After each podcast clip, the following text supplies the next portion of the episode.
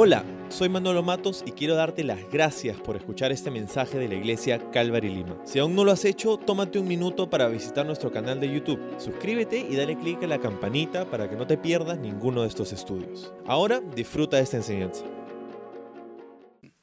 Tengo una pregunta para ustedes. ¿Eres libre en Jesús? Amén, ¿no? ¿Por qué somos libres en Jesús? Porque Él entregó su vida por nosotros, ¿no es cierto? Cuando Cristo se fue a la cruz, Él entregó su vida para que nosotros podamos ser perdonados, para que nosotros podamos tener vida eterna, ¿no? Y tal vez puedes pensar en el momento en el cual Dios te salvó y cómo Él cambió la vida, ¿no? Puedes pensar cuando Dios te salvó, puedes pensar en los cambios que Él ha hecho en ti, ¿no? Y cómo cambió la vida. Y, y a veces toma un tiempo para entender cómo es nuestra libertad en Cristo, ¿no? Pero me acuerdo una historia, estaba hablando con una persona y él me dijo, yo estoy libre para, para ir y hacer lo que quiero. Está bien, pero ahora yo estoy libre para no hacer lo que quiero. No, yo estoy libre para servir al Señor.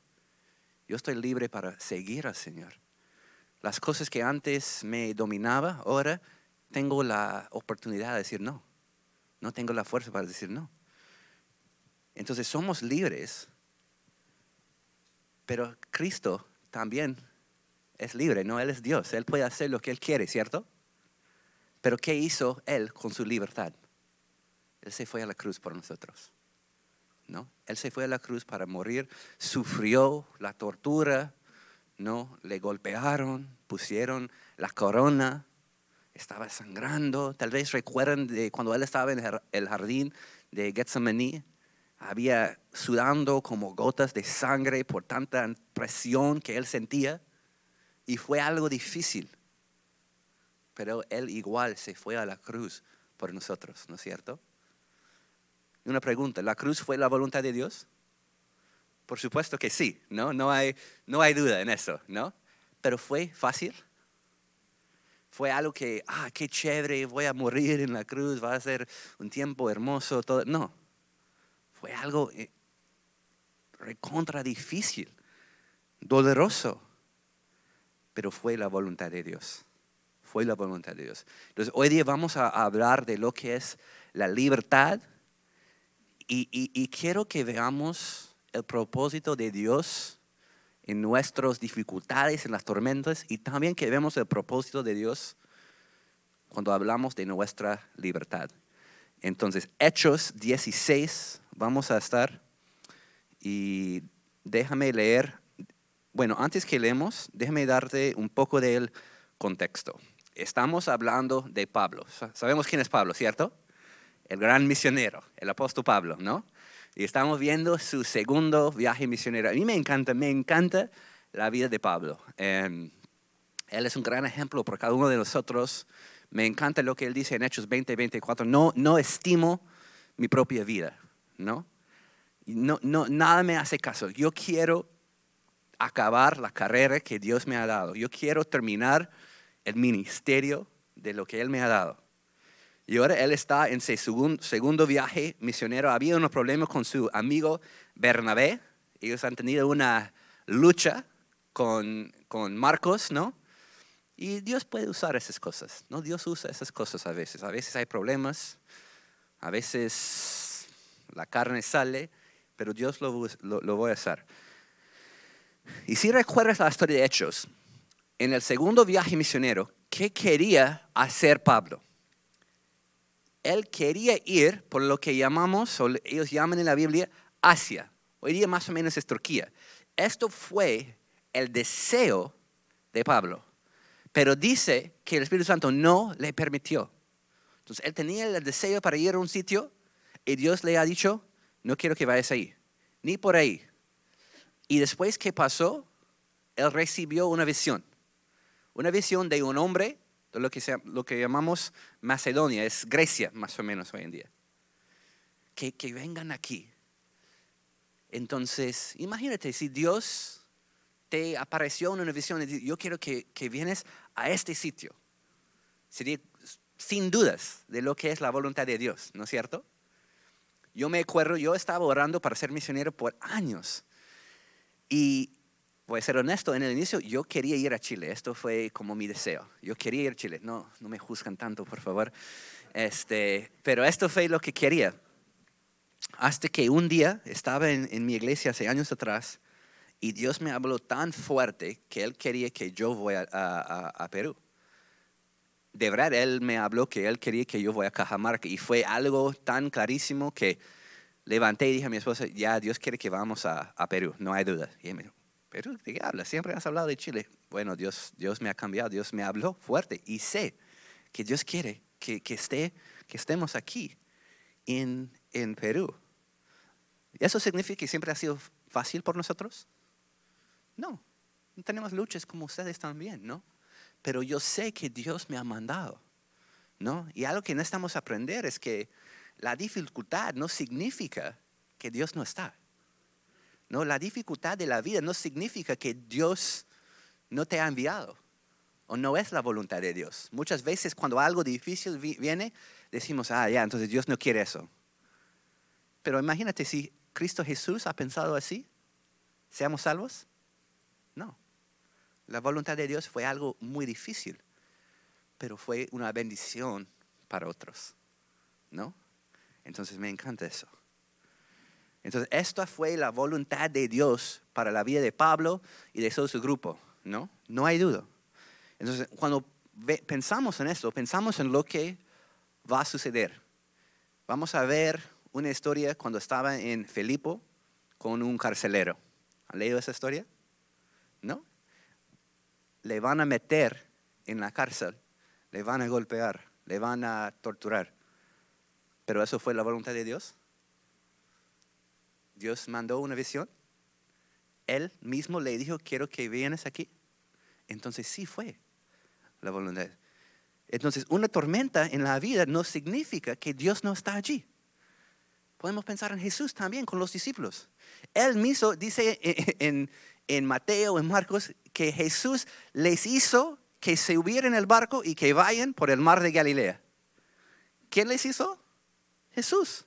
¿Y qué pasó? Una tormenta tan grande que ellos pensaron que vamos a morir. Pero había una lección ahí, ¿no es cierto? Que podemos confiar en Dios, que Él es soberano, que Él tiene control, que Él es todopoderoso. Jesús quería que entiendan esas cosas. Siempre en la tormenta, Dios tiene un propósito.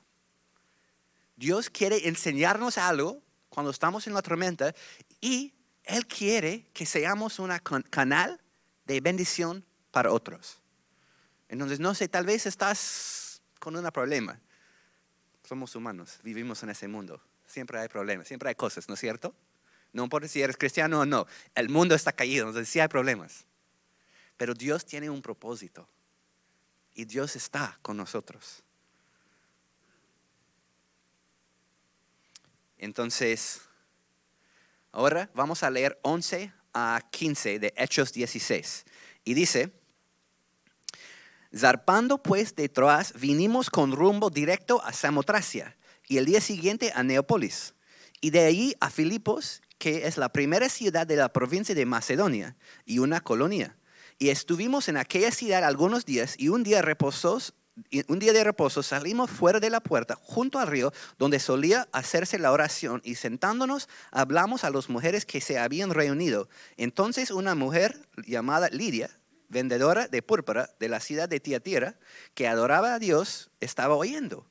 Y el Señor abrió el corazón de ella para que estuviese atenta a lo que Pablo decía. Y cuando fue bautizada y su familia nos rogó diciendo si habéis juzgado que yo sea fiel al Señor, entrar a mi casa y posar.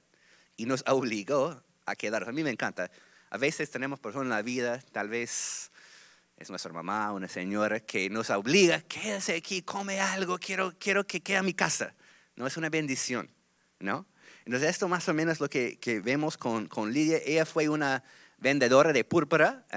esto fue un, un negocio eh, en lo que puedes ganar mucho dinero. Entonces ella tenía al menos algo de dinero, tenía casa y ella escuchó ellos. Entonces estaban, tenían sus deseos para ir a un sitio, otro sitio, pero Dios los mandó a Macedonia. Y mire, ¿quién estaba? Esa chica. esa señora. Y su corazón estaba preparada para recibir el Evangelio. Ella estaba preparada, ella y toda su casa, no solamente para recibir el Evangelio, pero había iglesia en Filipo en ese, momento. No, es la primera vez que el, Evangelio ha, estado allí. Pero Dios tiene un propósito, no solamente para salvar a ella y salvar a su familia, sino fundar la primera iglesia allí en Macedonia. Pero Pablo tenía que obedecer, tenía que confiar. Yo quiero hacer eso, pero me rindo a ti. Esto es lo que yo deseo, pero me rindo a ti. E, exactamente como Jesús estaba en jardín. Si esto, esa copa puede pasar de mí, bien, pero no quiero mi voluntad, sino el tuyo. ¿no? Entonces vemos que, que Jesús, Pablo son libres para hacer lo que quiere, pero son rendidos a lo que Dios quiere y confiados que si es difícil o no, Dios tiene un propósito y un plan. Y es algo hermoso cuando vemos los frutos. Cuando Dios nos manda, cuando Él mandó a Pablo, Él no sabía lo que iba a pasar. Solo sabía que Dios me está guiando. Igual yo quería hacer otra cosa, pero confío en mi Señor. Yo voy donde Él me manda. ¿Y quién estaba? Justo el inicio había una señora en lo cual Dios ha preparado su, corazón. Ella recibió el Evangelio y también su familia fueron bautizados. Y, lo que vemos es la primera iglesia en casa, ¿no? Grupo de conexión tenemos aquí en la casa de Lidia. ¿no? Y no sabemos lo que Dios quiere hacer, pero necesitamos confiar en Él, necesitamos seguirle a Él. ¿Dios te ha hablado? ¿Has sentido una vez que Dios quiere que, que hagas algo? A veces es algo grande, pero la mayoría de veces es algo chiquito. ¿No? Eh, para mí, este, ayer estaba, estaba caminando y, viendo algo y me sentía que Dios quería que, que, hable con, con, una persona. En ese, en ese momento tengo la libertad para decidir, ¿voy a, voy a obedecer o no? No, estoy apurado, tengo muchas cosas, ta, ta, ta, ta, ta. Pero Dios tiene un propósito. Yo quiero escuchar su voz, quiero seguirle a Él. Y somos libres. Yo puedo hacer lo que yo quiero hoy día. Pero quiero usar mi libertad para seguir a Dios, para obedecer a Dios, para servir a Dios. Y mi ejemplo es Jesús, mi ejemplo también es Pablo. ¿No? Entonces vemos, primero vamos a ver tres personas, tres personas um, aquí en Filipos. Primeramente hemos visto a Lidia. Ahora Vamos a ver otra persona, 16 a 24. Aconteció que mientras íbamos a la oración, nos salió al encuentro una muchacha que tenía espíritu de adivinación, la cual daba gran ganancia a sus amos, adivinado, adivinando. Esta, siguiendo a Pablo y a nosotros, daba voces diciendo, estos hombres son siervos del Dios Altísimo, quienes os anuncian el camino de la salvación. Y esto lo hacía por muchos días más, desagrandando a Pablo, este se volvió y dijo al Espíritu, te mando en el nombre de Jesucristo que salgas de ella. Y salió en aquella misma hora. Pero viendo sus amos que había salido la esperanza de su ganancia, prendieron a Pablo y Silas y los trajeron al forro antes las autoridades. Y presentándolos a los magistrados, dijeron, estos hombres siendo judíos alborotan nuestra ciudad. Y enseñan costumbres que no es lícito recibir ni hacer, pues somos romanos. Y se agolpó el pueblo contra ellos y los magistrados, rascándoles las ropas, ordenaron azotarles con varas. Después de haberles azotado mucho, ¿cuánto? Mucho, ¿no? Los echaron en la cárcel, mandando en el carcelero que los guardase con seguridad, el cual, recibido este mandato, los metió en el calabozo de más adentro y les aseguro los pies en el cepo. ¿Quién envió Pablo y Silas? Dios. ¿Y qué está pasando ahora? ¿Están dónde? En la cárcel. Y no solamente en la cárcel, dice en el calabozo. Es como el, el, el hueco, el, más profundo, más oscuro.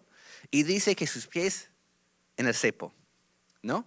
Entonces hemos visto Lidia, y también tenemos una chica. ¿Qué tenía ella? Un demonio, ¿no? Un demonio. Y ella puede adivinar y, tenía amos, ella fue una esclava y, por, por, por ese, bueno, adivinación sus amos ganaron mucho dinero, ¿no es cierto? Entonces, primeramente Dios alcanzó a Lidia, una señora que tiene un poco de dinero, tiene casa, y ahora Él va a alcanzar una chica, una esclava, porque Dios ama a todos. Dios ama a todos. Y, y Pablo reconoció que sí, el mensaje es correcto, porque ¿qué dijo ella? No, dice que hombres son siervos del Dios Altísimo, quienes os anuncian el camino de salvación. ¿Es mentira? ¿Algo mal ahí? No, pero ¿quién está diciéndolo? Demonios. Entonces a él no le gustaba eso, ¿no? Entonces el, mensaje está bien, pero los mensajeros no tanto, ¿no? Y seguro que, que Pablo preocupó por la niña y también por la ciudad, porque es la primera vez que el, el Evangelio ha llegado a Filipos. Y si hay demonios predicando el Evangelio, esto va a malograr ¿no? lo que Dios quiere hacer. Entonces hay que hacer algo. Y Pablo le vio y más o menos dice, vayas de ella, que vayas y nunca regresas. Y salió. Pero cuando el demonios, los demonios salió de ella, también salió su ganancia, ¿no es cierto? Entonces vemos el motivo de los amos, no es, oh, que hay alboroto, hay problemas, así. ¿Por qué estaban molestos? Porque estaban perdiendo su dinero. Somos así, todos somos así, ¿no? Entonces, en 19 vemos que, los amos había salido la esperanza de su ganancia, prendieron a Pablo y a Silas y los trajeron al foro ante de las autoridades. Un lugar, ¿dónde están ellos? En Filipos. ¿Ellos son de, de Filipos, de Macedonia? No, son, son, son judíos, ¿no? Pablo es de, de Tarsus, pero vivió en Israel. Es un país, es una tierra eh, lejana, extranjera. Y ahora son cautivos. ¿Has viajado una vez a otro país? ¿Has estado otro, otro país una vez? ¿Cómo te sientes cuando hay policía, cuando hay autoridades? Un poco de miedo, ¿no es cierto? Porque no estás en tu, tu país. No sabes las leyes, no sabes lo que van a hacer, no tienen los mismos derechos. Entonces, si hay problemas, tenemos más ansiedad, ¿no? Más eh, miedo, ¿no? Una vez yo estaba en Israel y estaba con Pastor Manolo y otros, eh, íbamos a hacer un alcance para, para niños en Jordania. Y fuimos para cruzar la frontera y no nos permiten a entrar a Jordania. Ah, ya regresamos. Pero cuando regresé, me dijeron, no te permito entrar en Israel tampoco. Entonces estuvimos allí entre los dos países purgatoria, ¿no? Entre los dos. Y hasta que la secretaria de la defensa de Israel, me entregó. Sacó mi celular, estaba revisando mis fotos y me dijo, eres terrorista, ¿dónde están tus otros pasaportes? No, ¿Qué? No tengo. No sabemos qué países han estado, qué países musulmanes han estado. Nada, no. Dame tus pasaportes, dame tu celular, dame. ¿Qué? Todo, no, no, no fue la verdad, ¿no? Pero ¿qué, derechos tenía en ese momento? Nada. Si ella quería meterme, ya sí se puede. Yo dije, oh, quiero regresar a mi país por, cuando tengo al, menos un derecho, ¿no?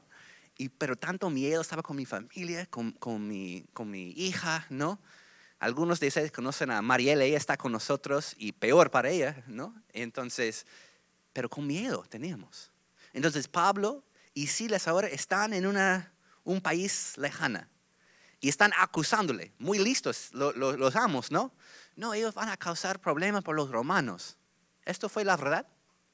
No, eso fue una mentira. Ellos solo estaban molestos porque han perdido la oportunidad de, ganar, ¿no? Y utiliza, están utilizando todo lo que es como antisemitismo, no, ellos no son de nosotros, entonces es fácil para culparles y odiarles porque no son de aquí, ¿no? Entonces, ya Pablo dice que rasgaron su ropa y le, los, golpearon, ¿no? Y, la manera que hacen los romanos, o, los judíos también, vemos que, que tienen sus barras hasta que, que abre la espalda, abre hasta el hueso, se, sangre. Fue algo que algunos eh, pueden morir a través de esa tortura. A veces ellos no sobrevivieron hasta el número 40, murieron. Fue fuerte. Entonces, ahí están, otro país, sus espaldas están abiertos, el hueso sangrando, dolor, tal vez estaban desmayando. Y ahora, ¿dónde van? A la cárcel, al calabozo, lo más profundo, el hueco. Y dice sus, sus pies en los cepos. Pero tienes que entender cómo fue los cepos de los romanos. Nosotros tal vez pensamos en, como una cadena aquí en el tobillo, ¿cierto? Pero no fue así. Los cepos fue más o menos como dedos que, que son por toda la pierna, desde el pie hasta aquí. Y estás aquí, no puedes mover. Entonces, sangrando toda su espalda, está abierto, estaba oscuro, oscuro, oscuro y incómodo. ¿Y, y ellos saben lo que van a pasar? No saben. No saben. Ellos no tienen la historia. Entonces, si tú estuvieras allí, ¿qué estás pensando? Quiero salir de aquí. No sé lo que está pasando, solo sé que no me gusta. Y si, si estuvieras allí, ¿qué estás hablando? Si, si fuera yo, creo que estar, estaría yo quejándome, creo que llorando más que todo, ¿no? Dios, ¿por qué estoy aquí? Quítame de ese lugar. No quiero estar aquí. Pero imagínate. Y, lo que tal vez es peor, hay dolor físico, injusticia, humillación, rechazo, falta de libertad. Y no hay garantía, no, no, no saben lo que va a pasar en, sus, sus autoridades. Tal vez lo van a matar. Ellos no saben lo que van, cómo responderías tú? Satanás ama, encanta a tentar al Hijo de Dios, a cuestionar la bondad de Dios. Tal vez estás en una situación difícil. Tal vez Dios no me ama tanto. Tal vez no es la verdad. ¿Sabes que Tal vez estoy en el camino incorrecto. Esto viene de Satanás, ¿no? Y Él quiere que, que cuestionamos nuestra fe a dudar a Dios. Pero, ¿quién envió a Pablo? Dios mismo. ¿Dios ama a Pablo? Cierto. ¿Dios es bueno? Cierto. Cuando no sé nada, yo confío, yo sé que Dios es bueno. Cuando no entiendo nada, sé que Dios es bueno. Es mi fundamento. Dios es bueno. Entonces, lo que está pasando, Él tiene un propósito, Satanás quiere atacarme, Satanás quiere que no sigo, que no avanzo en el propósito de Dios para mi vida, pero sé que Dios es bueno, sé que Él tiene un plan.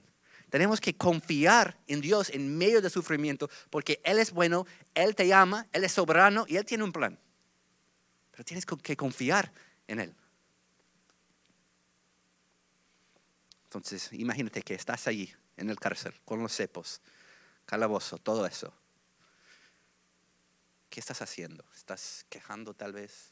Tal vez silencio, tanto dolor, tanto angustia, probablemente gimiendo, ¿no? quejándose y llorando. Pero mira lo que hacen Pablo y Siles, 25.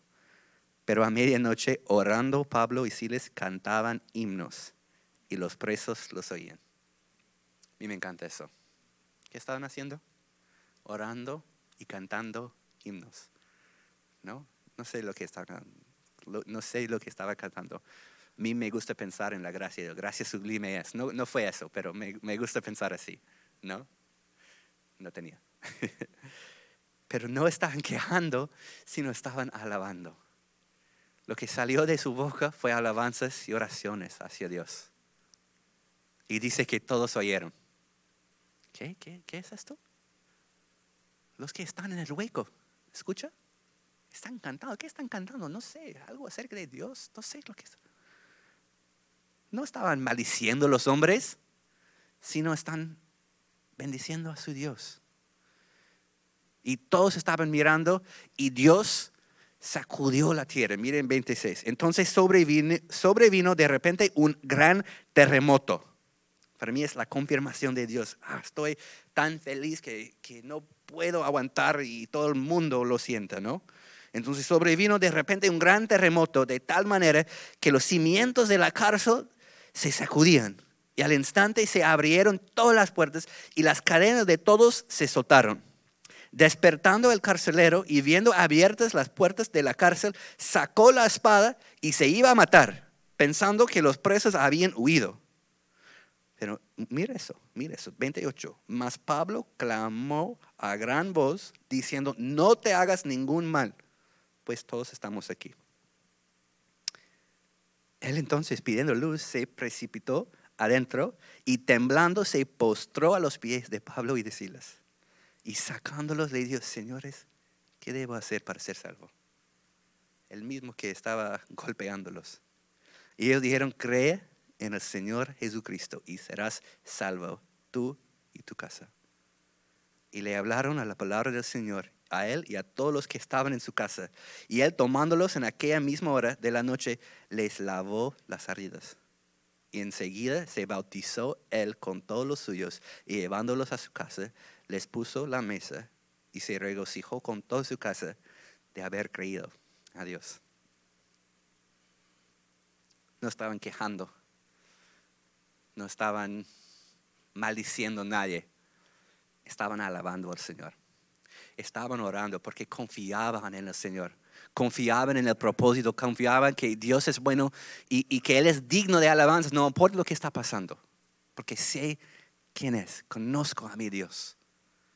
Y, yo lo veo que Dios mismo sacudió el mundo.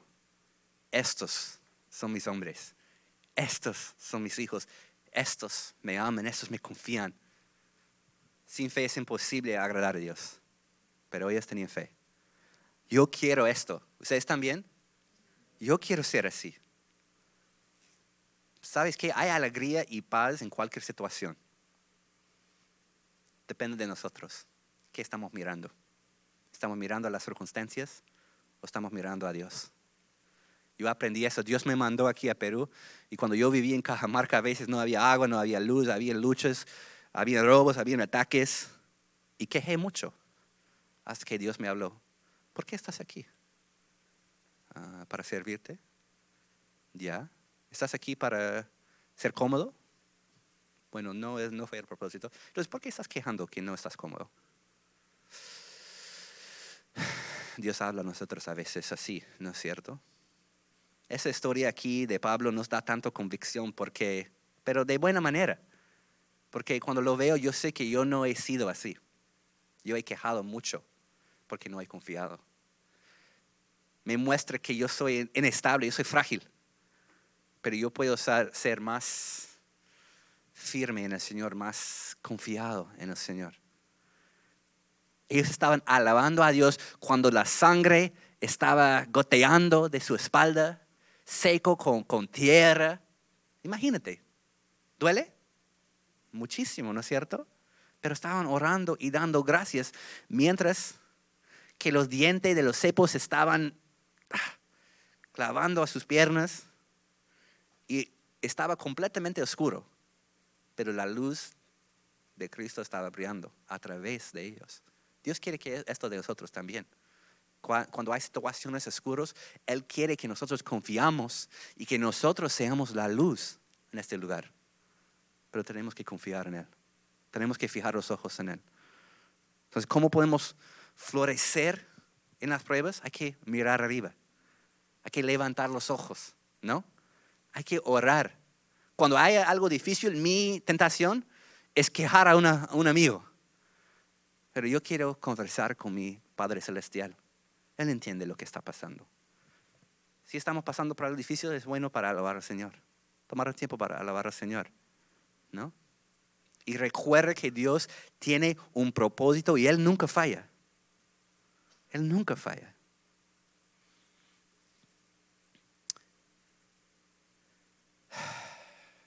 Y seguro que dolió a ellos mucho. Pero lo que yo veo es que Pablo ya ha perdonado al carcelero. ¿Alguien te ha lastimado una vez? Todos, ¿no es cierto? Dios quiere que perdonamos porque nosotros hemos sido perdonados. Para, para no perdonar es como tomar veneno y esperar que la otra persona muere. Solo te hace a ti daño. Lo que yo veo es que Pablo ya ha perdonado y por eso estaba libre. ¿Quieres ser libre? Hay que perdonar. Hay que perdonar. Y en 27 el carcelero va a quitar su propia vida. ¿Por qué? Porque si salen los prisioneros, él sabe que el gobierno le va a matar. Entonces mejor que lo me quito mi vida. Ahora, Pablo no es, Pablo y Silas no son de Macedonia. Han sido golpeados, torturados, sangrando, sin ropa, cepos, calabozo. Imagínate, si las puertas abrió para ti, ¿qué haces? Yo me voy corriendo lo más pronto hasta el barco que me regresa a mi país. Al toque. Pero Pablo, ¿qué hizo? ¿Qué hizo ahí en 28? Clamó a gran voz diciendo, no te hagas ningún mal, pues todos estamos aquí. Se quedó en la cárcel. ¿Qué?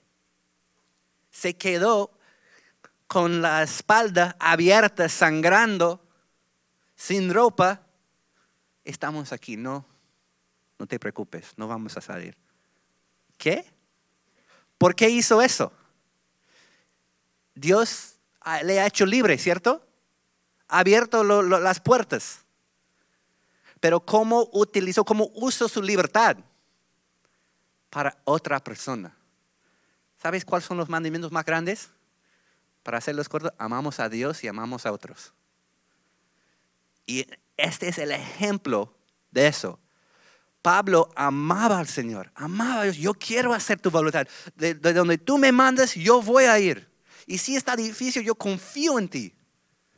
Y sabes que esa persona que quería matarme tal vez, que me ha puesto en el calabozo, yo sé que tú le amas también.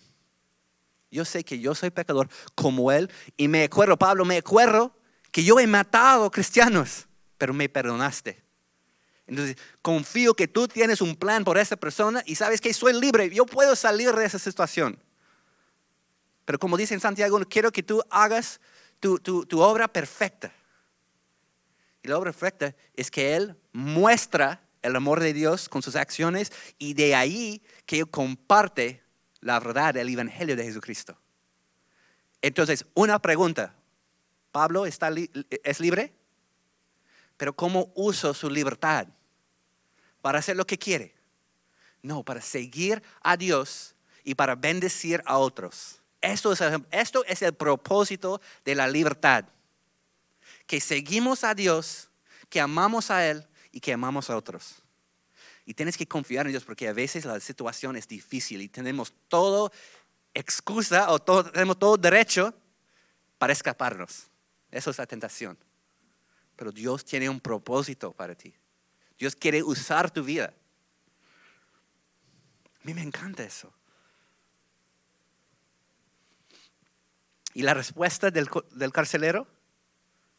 ¿Qué debo hacer para ser salvo? No confío antes, pero no puedo negar lo que ha pasado aquí. No puedo negar que tú eres diferente. Eso no es lo normal. Normalmente salimos, alguien va a salir de eso.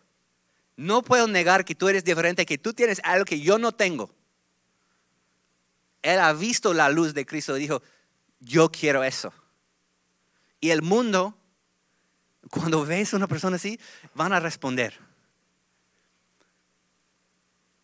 Yo no crecí como cristiano, crecí en una situación difícil. Mis, mis, padres los amo mucho, pero luchaban mucho con drogas y cosas así. Yo me huí de la casa a los 12 años y dije, nunca quiero ver a mi mamá otra vez. Estaba duro de corazón. Solo la vi una vez entre 13 años, porque no quería nada. Ya me has lastimado tanto que no, no, nada. Y de ahí Dios me salvó a los 23 años. Y me sentía tan terrible porque no he perdonado. Dios me ha perdonado tanto y cómo no he perdonado. Y recibí un llamado que mi mamá estaba en el hospital y me fui directo. A su lado como una semana, dos semanas, no me acuerdo exactamente hablando con ella, leyendo la Biblia a ella, orando con ella. Y un día ella me dijo, me miró en los ojos y dije, Cory, eh, nunca he creído en nada de eso. Siempre pensé, si estoy bien, una buena persona con los ancianos, con los animales, va a salir bien. Pero no puedo negar lo que ha pasado contigo. Tú eres tan duro y ahora. Y ella me dijo, ¿qué tengo que hacer para ser cristiano? y oré y dije, oramos nada más, recibimos. Dije, qué loco, es como la Biblia, ¿no? Y salí del cuarto y su novio estaba en el, en el pasillo y me agarró mi mano. ¿Qué tengo que hacer para ser, ser salvo? Yo tenía como seis meses, no sabía mucho, ¿no? Oramos, pues, no sé. Pero ellos no pudieron negar que había algo diferente. Sí somos libres. Yo, tú puedes hacer lo que quieres hoy día. Pero Cristo tiene un plan para tu vida. Él quiere alcanzar a personas a través de ti. Entonces, no queremos usar nuestra libertad. Si quieres conocer más de libertad, lees Romanos 14. Todo tiene que ver con la libertad y cómo lo hacemos, cómo lo usamos. Sí soy libre, pero quiero usar mi libertad para seguir a Dios y bendecir a otros. ¿Y quién es mi ejemplo? Jesucristo. Él es Dios, Él es libre, Él puede hacer lo que quería, pero Él dejó todo, Él dejó los cielos, Él dejó todo el universo para ser un, ser humano, para vivir como nosotros, sin, sin lugar para poner su cabeza. Él fue carpintero, trabajaba con, carpintero en ese tiempo significa trabajaba con, con piedra. ¿Has trabajado con, con piedras una vez? ¿Tus manos duele? No fue fácil. Su papá falleció en un tiempo, él fue como el hombre de la casa, hasta que su propia nación le entregó a él, quería matarlo. Y fue tan difícil que él estaba sudando gotas de sangre. Sí, pero él, y él es libre. Pero él fue rendido a Dios y quería lo mejor para otros. Esto es la libertad cristiana. Sí soy libre. Pero Dios, Cristo entregó todo por mí. Entonces yo quiero vivir como un sacrificio vivo. Es mi culto racional, dice Romanos 12. Tiene sentido que Él me ha dado tanto él me ha perdonado, tanto. Yo quiero usar mi vida para Él. Mi propósito está en Él. Ellos creyeron. ¿Qué hacemos? Que creen en el Señor Jesucristo. Nada más. Es por gracia. Solo tienes que recibir el perdón y haz para ti. Cristo murió por ti, dijo Pablo. Y ellos arrepintieron, él y su casa y después, ¿qué hizo él? Lavaba la espalda, ahí en 33. Tomándoles en aquella misma hora de la noche, justo al toque, ¿no? Les lavó las heridas y enseguida se bautizó él con todos los hijos. A mí me gusta imaginar eso. Cuando él estaba lavando las heridas de Pablo, de Silas, él entendía, él sentía que también mis, pecados están siendo lavados.